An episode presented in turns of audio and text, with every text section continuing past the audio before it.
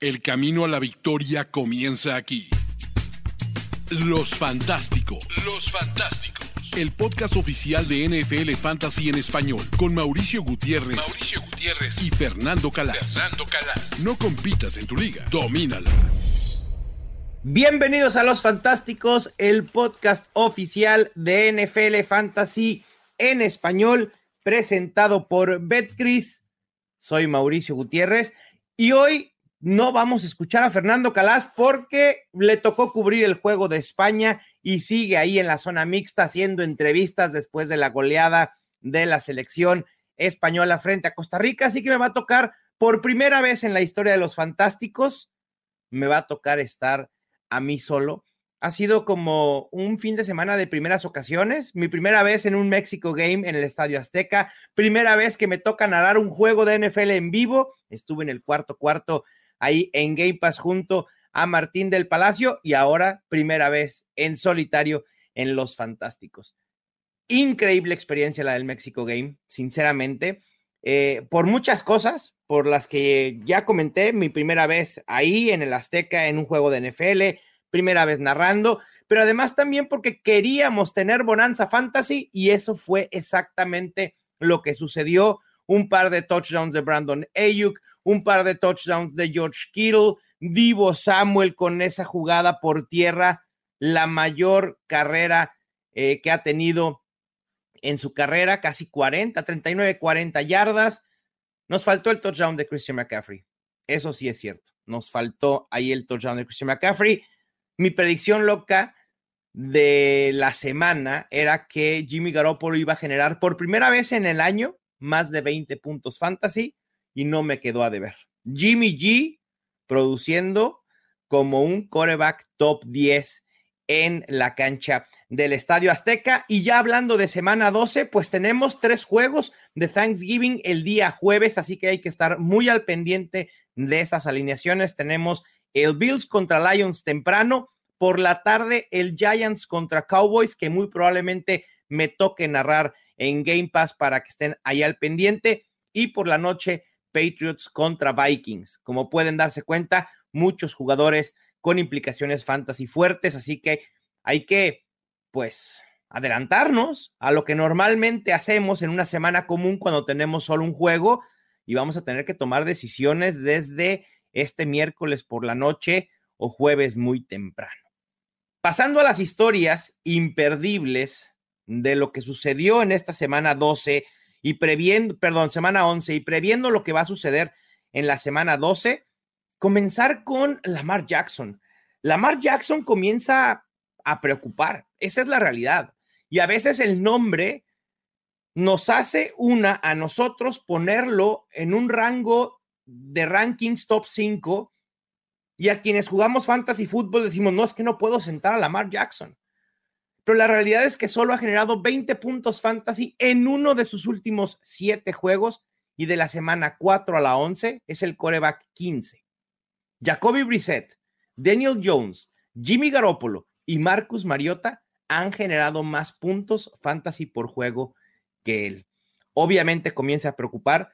Yo dejaría de tomarlo, considerarlo como un coreback top 5 sólido en fantasy hasta que demuestre lo contrario, pero sí como una opción top 12. Al menos ha tenido un piso estable, unos 14, 15, 17 puntos, pero obviamente no es lo que esperas de alguien con el potencial como Lamar Jackson. Del otro, en la otra cara de la moneda, hay que preguntarnos si Dak Prescott es un sólido top 8. Tiene tres juegos consecutivos generando al menos 20 puntos fantasy y de las semanas 8 a la 11, en tres juegos ha lanzado siete touchdowns. Es el coreback 6 en puntos fantasy. Esta ofensiva de los Cowboys se ve cada vez mejor y Dak Prescott está en un buen ritmo. Creo que la respuesta es sí, debemos considerarlo no solo un top 10, sino un top 8. Creo que top 5 sería mucho, pero la realidad es que Dak Prescott es bastante sólido y va a ser una opción de muchos equipos que estén peleando playoffs de fantasy. Después, hablando de algunas sorpresas que tuvimos durante estos días, dos running backs veteranos cortados por sus equipos. Los Broncos cortaron a Melvin Gordon y obviamente aquí la pregunta es, ¿quién será el líder de este backfield? La respuesta es Latavius Murray, porque no hay más. Chase Edmonds, que acababa de ser, que acaba de llegar en un trade al equipo, se lesionó y va a estar fuera varias semanas. Creo que Latavius Murray lo pudiéramos considerar un running back 2 bajo, quizá un running back 3 alto. El problema es la expectativa que tenemos de esta ofensiva. Ya estamos en la semana 12 y seguimos esperando cuándo va a despertar Russell Wilson y la ofensiva de los Broncos. Y me parece que es más factible decir que ese despertar no va a llegar a decir que es probable que la próxima semana llegue. Porque así lo hemos estado, espere y espere y espere. Pero al final de cuentas, la Tavius Murray deberá tener el mayor volumen sin Melvin Gordon, sin Chase Edmonds y sin mayores opciones ahí que le puedan quitar volumen.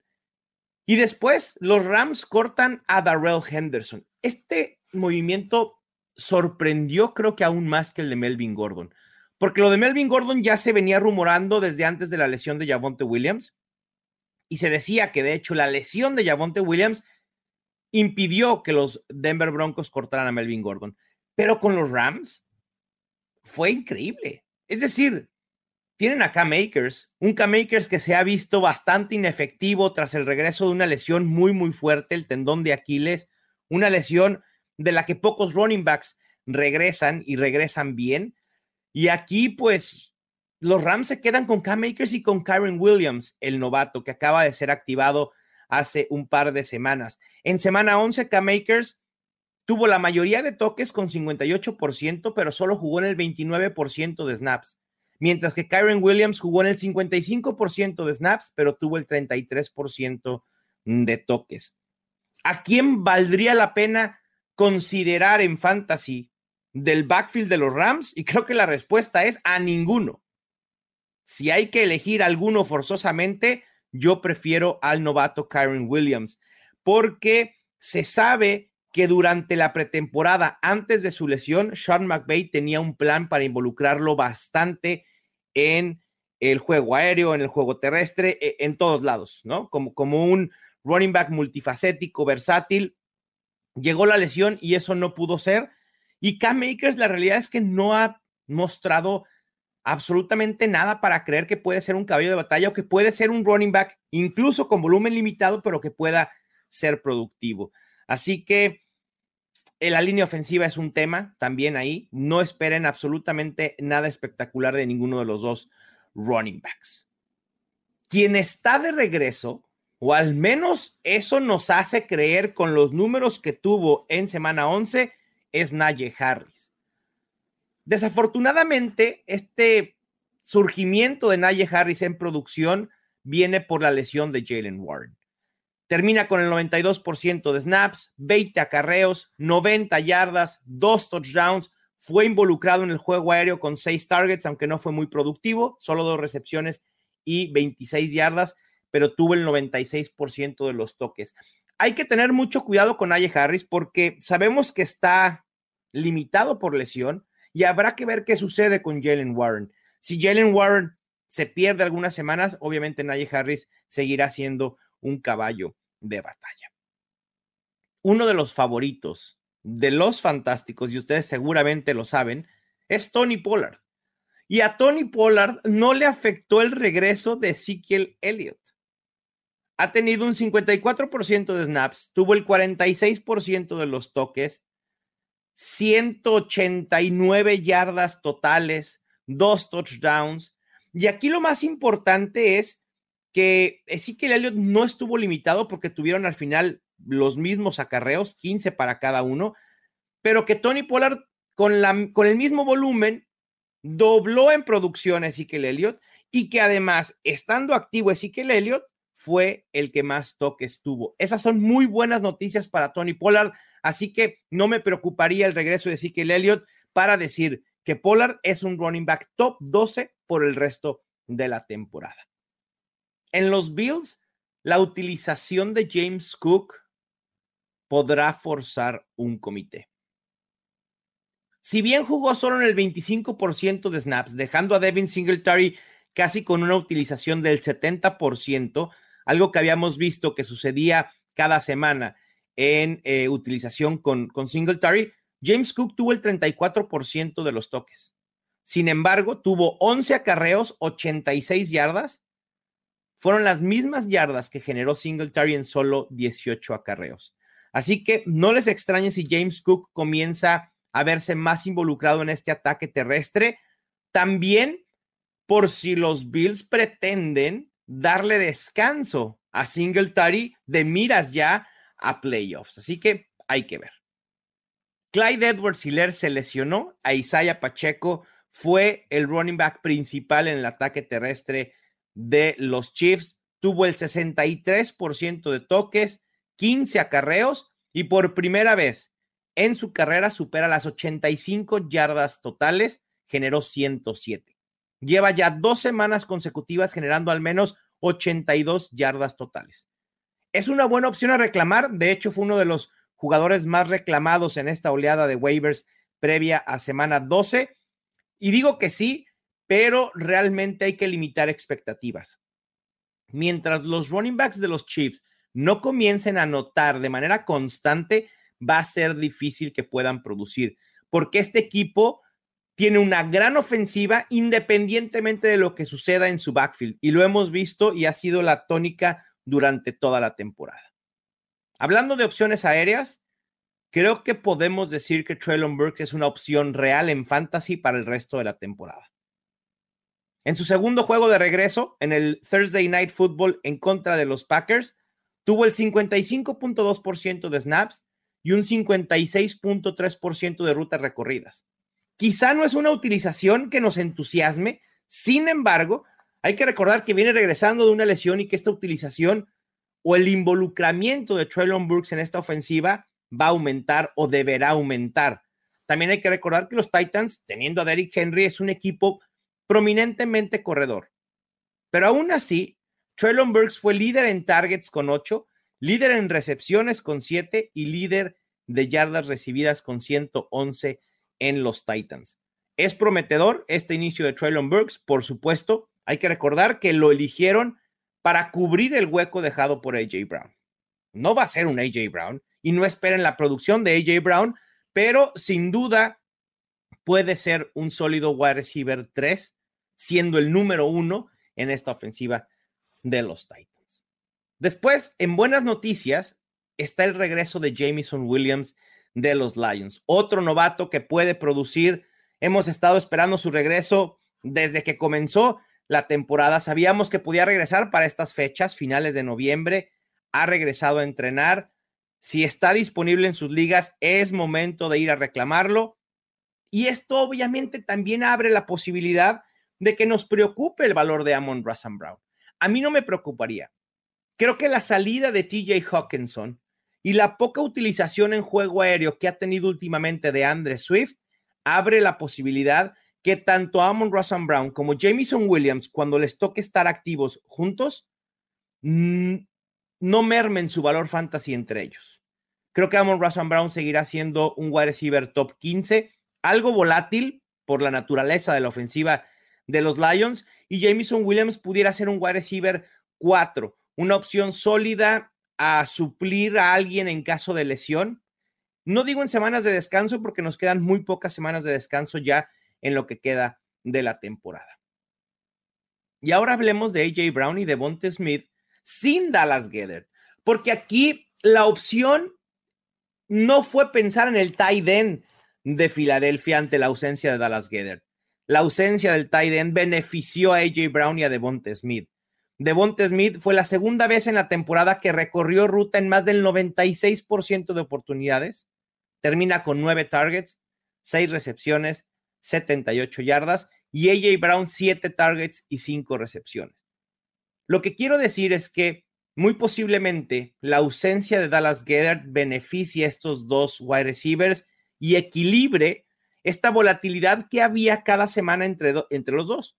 Porque había semanas en las que producía AJ Brown, había semanas en las que producía Devonta Smith, pero esta salida lo puede equilibrar. A ver, seguirá habiendo semanas en las que uno produce y otro no, en la que los dos no producen, probablemente es parte de la naturaleza del fantasy y de la NFL. pero creo que existe menor posibilidad de que eso suceda. Pasando rápidamente a los tight ends, la lesión de Kyle Pitts. Una de las lesiones que más me ha dolido, de esas veces que le das clic a soltar, tenía tanto entusiasmo, tantas esperanzas en Kyle Pitts. Y yo sé que probablemente esas esperanzas estaban ya acabadas desde hace varias semanas atrás, pero que su temporada acabe por lesión duele aún más. Eh, Kyle Pitts, me parece que podemos decir que fue un bust en fantasy fútbol por la expectativa que teníamos en él, pero no hay que decirle bust porque se lesiona y porque no podrá completar la temporada, sino por lo que sucedió antes de la semana 12. Eh, Ahí sí podemos juzgarlo por las semanas en las que estuvo activo y no produjo, porque Arthur Smith no quiso utilizarlo, por el poco volumen que había en intentos de pase en los Falcons, por, por muchísimas razones. Me intriga mucho dónde será drafteado Kyle Pitts el próximo año. Probablemente vaya a estar nuevamente en el barco con un descuento bastante, bastante eh, importante, estoy casi seguro. Y después, en otra ausencia que beneficia a un tight end, caso contrario a lo que sucedió en Filadelfia, acá la ausencia en los Rams, la ausencia de un wide receiver eh, favoreció a un tight end. Tyler Higby, por primera vez desde la semana 5, volvió a recorrer ruta en más del 78% de oportunidades y tiene dos semanas consecutivas con al menos ocho targets. Con el panorama, el panorama de los tight ends desde semana uno era complicado. Bueno, semana uno todavía teníamos entusiasmo en muchas opciones eh, de tight ends de, últimas rondas, ¿no? Pero después de la semana uno, a partir de la semana dos, el panorama de los tight ends se ha ido eh, ensombreciendo cada vez más obscureciendo cada vez más y ahorita estamos en total penumbras con tantas lesiones, tantas bajas de juego y Tyler Higby puede ser una opción interesante con ese volumen. Lo mismo David Njoku que en su regreso jugó de manera limitada, recorrió rutas en un 44, 45%, pero yo esperaría que empiece a ser más involucrado en una ofensiva que luce bastante bien con Jacoby Brissett y que va a lucir incluso mejor una vez que regrese de Sean Watson. Amari Cooper lo está haciendo bien. Nick Chubb está siendo más involucrado en el juego aéreo. Donovan Peoples Jones comienza a ser un sólido wide receiver 3 en fantasy y un wide receiver 2 en esta ofensiva. Y bueno, David Njoku deberá comenzar a estar más involucrado como lo hizo antes de su lesión. Así que también me parece una opción interesante para cerrar la temporada. La bolita de cristal. Esta es la bolita de cristal de los fantásticos, las predicciones de semana 12. Como podrán ver, estoy completamente solo. Fernando Calas está cubriendo el Mundial. Se le cruzó un partido de España y bueno, no ha podido estar con nosotros. Así que me aventaré yo solo la bolita de cristal. Y hoy toca hablar principalmente de los wide receivers. Y creo que aquí hay que decir que para mí el wide receiver que más puntos fantasy puede generar esta semana es Stephon Dix. Es el número uno en la ofensiva de los Bills. La verdad es que salva la semana pasada gracias a un touchdown, pero se le había visto desaparecido por una buena marca que tenía en el juego contra los Browns, pero eso no va a suceder con los Lions. Los Lions son uno de los equipos que más puntos fantasy permiten a wide receivers. Y por eso creo que Stephon Diggs puede terminar la semana con la mayor cantidad de puntos fantasy. Pero, pero, y aquí voy a hacer una salvedad. Mucho ojito con Jamar Chase. El día miércoles, Joe Burrow dijo que él creía que Jamar Chase tenía muchas posibilidades de poder regresar en semana 12. Y si eso sucede, cuidado porque yo espero que el volumen sea el que normalmente vemos en Jamar Chase y enfrenta a los Titans que suelen ser muy vulnerables por aire. Así que hay que estar al pendientes con Jamar Chase. En el otro lado de la moneda, un wide receiver que pueda decepcionar es Chris Olave. Y no tengo nada en contra del jugador. Me gusta bastante. Ha producido, tiene target share, sabemos de su talento, sin embargo, enfrenta una muy, muy buena defensa de los 49ers. Lo acabamos de ver como en el Estadio Azteca, en el Mexico Game, si bien no borraron a DeAndre Hopkins, lo limitaron bastante bien. Quizá porque no hubo más que cubrir a DeAndre Hopkins tras la lesión de Rondell Moore, pero ahí también estaba Greg Dortch. Los 49ers suelen limitar mucho a wide receivers y creo que esta puede ser la semana en la que hay que limitar expectativas, al menos con Chris Olave. En el over-under de proyecciones de nuestra app NFL Fantasy, el primer coreback es Tua Tonga Bailoa. Enfrenta a los Texans y proyecta 18.34 puntos. Tua ha sido uno de los corebacks más productivos en las últimas semanas. Es un coreback top 5 para lo que resta de la temporada. Sin embargo, la app me parece que le opone por debajo de los 20 puntos porque los Texans han sido un equipo que limita a corebacks circunstancialmente, pero los limita. Creo que esta puede ser una muy buena semana en general para toda la ofensiva de Miami y voy a ir con el over para Tua Tonga Bailoa, más de 20 puntos fácilmente. Sí preveo tres touchdowns enfrentando a los Texans. Daniel Jones también ha sido un coreback que ha sido medianamente productivo. Es uno de los cinco que más produce por tierra y sabemos cuánta importancia tiene eso en fantasy fútbol, pero esta semana enfrenta a los Cowboys. Proyecta 16.08 puntos. Daniel Jones suele ser una opción a streamear normalmente. Cuando tiene enfrentamientos complicados, es mejor dejarlo en la banca y voy a ir con el under para Daniel Jones. Lo siento. Y de entrada también puede ser un juego complicado para Saquon Barkley. A Saquon Barkley nunca lo vas a sentar, pero también tengan cuidado. Pasando a los running backs. Aaron Jones proyecta para ser el running back 4 con más puntos fantasy esta semana con 17.68. Enfrenta a los Philadelphia Eagles. Que si bien en las últimas semanas se han visto vulnerables, Antonio Gibson, a Brian Robinson, un poco a Jonathan Taylor, la realidad es que no deja de ser una buena defensa. Aaron Jones se ha convertido ya no en caballo de batalla de los Packers, pero sí ha tenido al menos el 60% de los toques últimamente y eso lo convierte en una opción top 15 por lo menos. Sin embargo, creer que va a generar más de 17 puntos fantasy me parece poco probable. Vamos con el under de Aaron Jones. No va a ser una buena semana para los Packers. El running back Rashad White de los Buccaneers es muy probable que ya sea el running back principal de este equipo y va a limitar a Leonard Fournette. Leonard Fournette no va a desaparecer, pero es muy probable que haya cedido la mayoría del volumen a favor del novato. Leonard Fournette no ha sido efectivo, ha sido productivo, pero la verdad es que en yardas por acarreo, en elusividad, en explosividad, ha quedado a deber. Esta semana enfrentan a los Browns, que son vulnerables a ataques terrestres, y me gusta Rashad White. Y la app proyecta 6.8 puntos. ¿Cómo no ir con el over con tan baja proyección? Amigos ingenieros o el algoritmo que están proyectando 6.8 puntos para Rashad White, tenemos que hablar, ustedes y yo porque esto tiene que ser una proyección por lo menos de 10, 11 puntos fantasy.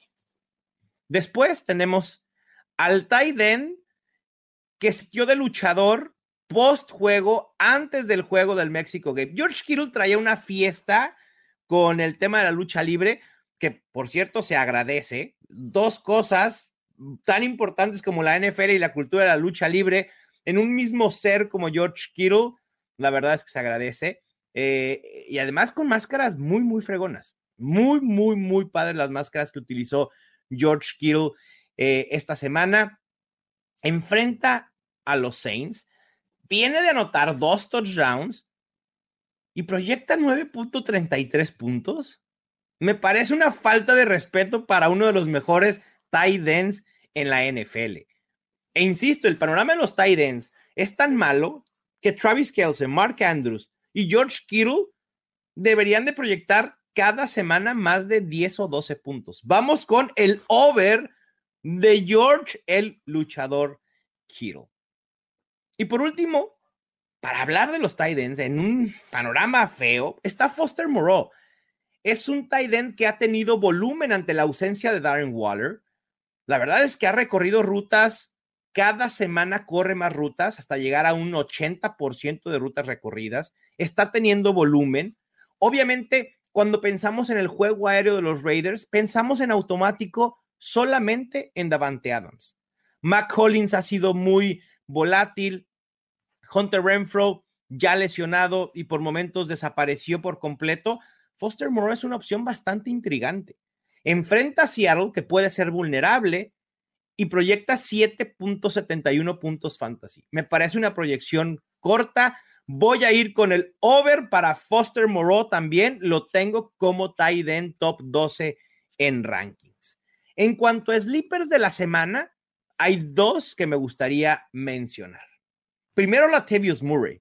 Y ya habíamos dicho al inicio del, del programa cómo Latavius Murray se convierte en el caballo de batalla de los Broncos. Me gusta por volumen, pero me gusta también por el enfrentamiento contra los Panthers. Y de wide receiver quiero mencionar a DeMarcus Robinson de los Jaguars. Tras la lesión de Rashad Bateman, DeMarcus Robinson se ha convertido en la opción principal de Lamar Jackson.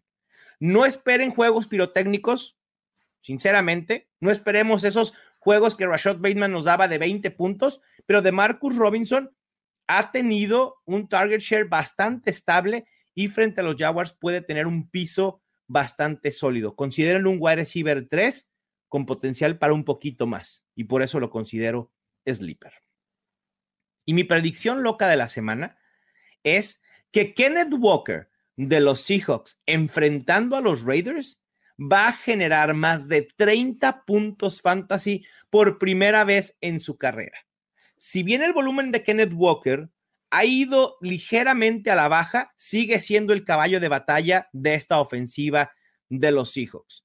Preveo que tenga más de 20 toques y enfrentando a los Raiders, que es una de las peores coladeras para detener el ataque terrestre, pueda darse un festín. Insisto, más de 30 puntos fantasy para Kenneth Walker de los Seahawks. Y con esto acabamos nuestra bolita de cristal. Fuera de la galaxia fantasy. Vámonos afuera de la galaxia fantasy. Obviamente, estamos viviendo, seguimos hablando de estas primeras veces que suceden en la vida. ¿Cuándo se iban a imaginar que íbamos a tener NFL y Mundial al mismo tiempo? Es una locura. Se disfruta, ¿no? Pero es una locura poner atención a una u otra cosa. De un lado tengo mi monitor con mis datos de fantasy. Enfrente tengo una cámara y un micrófono y del lado izquierdo estoy viendo el Bélgica contra Canadá. Cosas que nunca había visto. O sea, vivido más bien. Y bueno, fue la inauguración del Mundial. Uno de los mejores momentos fue cuando salen todas las mascotas de los mundiales. Y aquí tenía dos preguntas para Fer y para mí. Y era, ¿cuál es la mejor mascota en la historia de los mundiales? Y aquí no sé qué me pueda decir Fer, seguramente se lo vamos a preguntar después, pero para mí no hay otro que pique. Punto. No hay más, no hay discusión. Creo que si hiciéramos un sondeo, el sondeo carecería de toda legitimidad si no sale otra mascota que no sea pique. Punto. Así de sencillo. Y después la segunda pregunta es si el Super Bowl decidiera tener una mascota al estilo de los mundiales, ¿cuál sería la ideal para el próximo en Arizona? Y aquí las opciones pueden ser un armadillo, un coyote, ¿no? Una víbora cascabel. Yo creo que la mejor sería un armadillo que tuviera en su, en su, en el cascarón, en, la parte de arriba del armadillo, pintado así eh, un, balón de fútbol americano.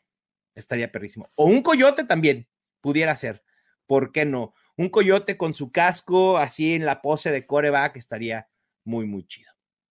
Bueno, pues con esto hemos terminado este episodio de los Fantásticos. Extrañamos mucho a Fernando Calas, sinceramente, pero bueno, insisto, son primeras veces que estamos viviendo, así que pues muchas gracias. Este es el podcast oficial de NFL Fantasy en español, presentado por Betcris. Recuerden suscribirse al canal si no lo han hecho y seguir todo el contenido que estamos generando en NFL México, en Mundo NFL y NFL Fantasy en español. Suerte en sus enfrentamientos, excepto si juegan contra mí.